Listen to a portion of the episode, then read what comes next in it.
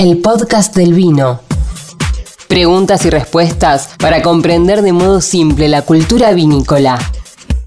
El podcast del vino. Capítulo 2. ¿Por qué el Malbec?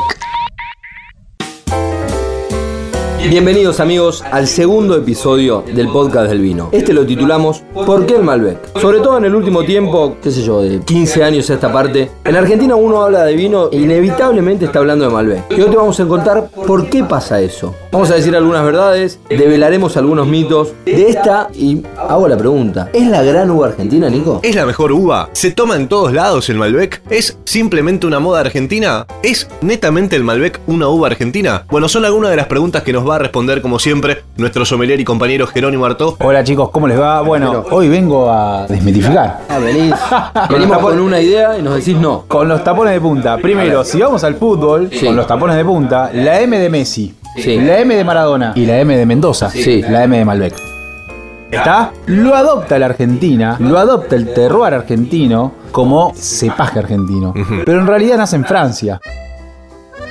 Eh, bueno, viste, yo, o sea, no quiero ser agua fiesta, pero soy el, el que sabe un poquito de todo esto y te endulcé. Porque Maradona, Messi, Sí, sí, ya está. Malbec. Me estaba por tatuar la M, pero no, entonces no. No, no, o sea, nace en Francia, se genera en Francia de una manera de un cepaje que, que tiene otro nombre. No los voy a marear con los nombres No, de no, no cepajes importa. porque realmente a, a nosotros lo que nos interesa es hablar de Malbec, pero eh, la Argentina lo adopta. Lo adopta como, como el cempaje emblemático. ¿Por qué? Por la adaptabilidad del suelo. El suelo argentino es franco arenoso, estilo aluvional, eh, muy pobre. Sí. Y la vid necesita ese tipo, la vitis vinífera, la vitis vinífera, del estilo de la vitis vinífera, necesita ese tipo de suelos para crecer y crecer de una manera formidable. Ahora, si lo acompañamos con amplitud térmica, Sí. Como es alta, mucho frío a la noche, mucho calor de día. Sí, o el sur también, ¿por qué no? Vamos. al sur. les voy a explicar lo que es la amplitud térmica, porque los chicos me, están, me están dando eh, diferentes regiones, que está bien. La amplitud térmica es la variación de temperatura que se encuentra durante el día y la noche. Ok. Es- esos grados que varía desca- de- dejan descansar el azúcar Mira. en la uva. Entonces la uva descansa por la noche y genera azúcares durante el día. Ahora, el Malbec de origen Francés. argentino. Exactamente. Se da formidablemente en Luján de Cuyo, se da formidablemente en Salta, con un color intenso, un aroma divino. Eh, se da muy bien en La Rioja, se da muy bien en la zona de Catamarca, se da muy bien en Neuquén, se da muy bien en Mendoza. La cuna del Malbec es Mendoza, Luján de Cuyo, Valle de Uco. Qué agradable Mendoza, qué lindo para recorrer Mendoza. Igual, por lo que contás, el Malbec es dentro de todo adaptable a, a las cuestiones climáticas. Es una variedad adaptable a- al terror argentino y a las cuestiones climáticas, pero, pero, pero, yo sé que esto es de Malbec y, y quiero meterme acá. La variedad con mayor adaptabilidad Sí. Es el Cabernet. Y te la dejo ahí. Mira, para un próximo episodio. Yo me quedé pensando, qué sé yo, yo fui de chico a Mendoza la primera vez, por la década del 90, y me llamó la atención la cantidad de lugares donde estaba plantada la uva, ¿no? Los, Claro. los viñedos. Ya que ahí vi kilómetros y kilómetros de plantas de Malbec. Bueno, de vuelta voy con los tapones Eh, bien. Me estás tirando todos los mitos abajo. En la época del 90 en Argentina nace lo que es la revolución vitivinícola, Sí. en donde la Argentina adopta esta forma de hacer vino y se copia del, del estilo californiano. Bien copiado, estuvo bien, estuvo bien armado, a las variedades le, le da su, su nombre y ahí nace eh, el tema de Malbec, Cabernet, Merlot, todo, todo, nombrar eh, los vinos por, por- por su nombre, por su cepaje.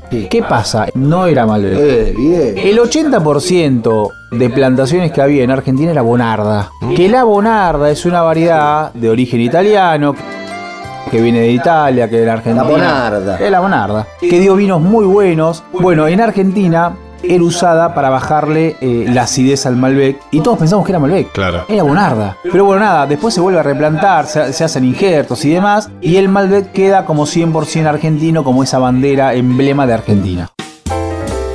Ok, entonces nosotros abrimos, descorchamos, saboreamos, degustamos, tomamos un Malbec y sabemos que es 100% de esa uva, entonces o no. Otra cosa que tengo que desmitificar. No, si El- dice Malbec es Malbec. No, no.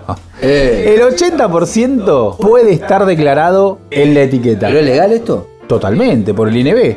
Y el 20%, el 20% no sabemos. Mira, Es legal. Pará, entonces, yo agarro un vino, ¿no? Como tengo ahora esta botella en la mano. Dice Malbec. Sí, pero si no dice 100% o si no puede, puede ser que no diga tampoco. Claro. Pero el 20% del contenido Por ahí es otra cosa. es otra variedad. ¿Y qué le da esa variedad? Le, le aporta. Si tiene Bonarda, por ejemplo, ¿qué le da? Vale, Una particularidad, ¿le da? Sí, primeramente le aporta aromas. Después Pero eso no lo vendemos como un blend, es un Malbec. No, Malbec. Después del 80% del contenido Sí. de la botella, imagínense la botella. Nos están escuchando, se imaginan una botella en la mano. Exactamente, tenemos la botella en la mano. El 80% es Malbec. El 20, Puede quién sabe. Magia. Ojo, no en todas las botellas, ¿eh? Bueno, también son algunas de las cuestiones de por qué hay tanta variedad en los vinos, no solamente en los argentinos, sino en los del mundo y dentro de cada, cada varietal también, ¿no? Seguramente. Bueno, entonces ya sabemos que es un 100% Malbec. Esto es el episodio número 2 del podcast del vino. Estamos hablando del Malbec y yo te hago la siguiente pregunta, Jero. Acá en Argentina es la marca registrada del Malbec. En el mundo, ¿el Malbec tiene tanto impacto como acá en Argentina? En el mundo, el Malbec argentino tiene impacto. Y hay Malbec francés, Malbec español, Sí. Malbec... Sí, pero el impacto es el Malbec argentino. Ok. Eh, creemos que el Malbec en Argentina, no creemos, no solo creemos, sino que, eh, o sea, los comentarios son muy buenos. Por eso hoy cuando arrancamos este segundo programa, te hablé de eh, Messi Maradona. Bueno, en el vino, el Malbec es con M. O sea, ahí, ahí te- con eso te creo que, que les digo todo. Comprender de dónde viene saber qué tiene. y disfrutarlo de una forma diferente. El podcast del vino.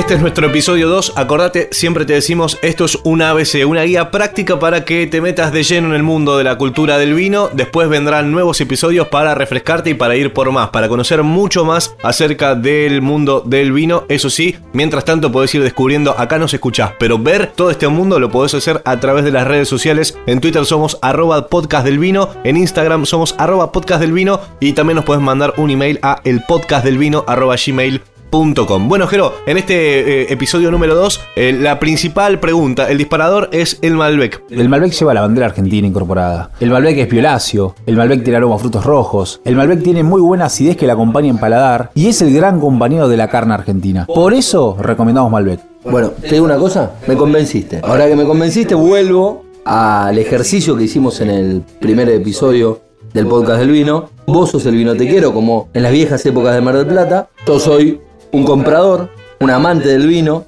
que quiere que le recomiende, hoy sí te condiciono, quiero que me recomiendes un buen Malbec.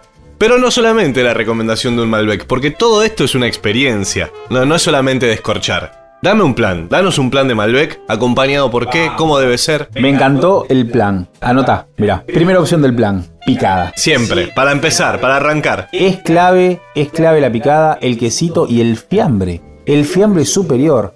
Un parma de Fox. Un jamón crudo. Un jamón crudo. Parma de Fox. Y el jamón crudo de Fox, el Parma, ¿va con Malbec? Sí.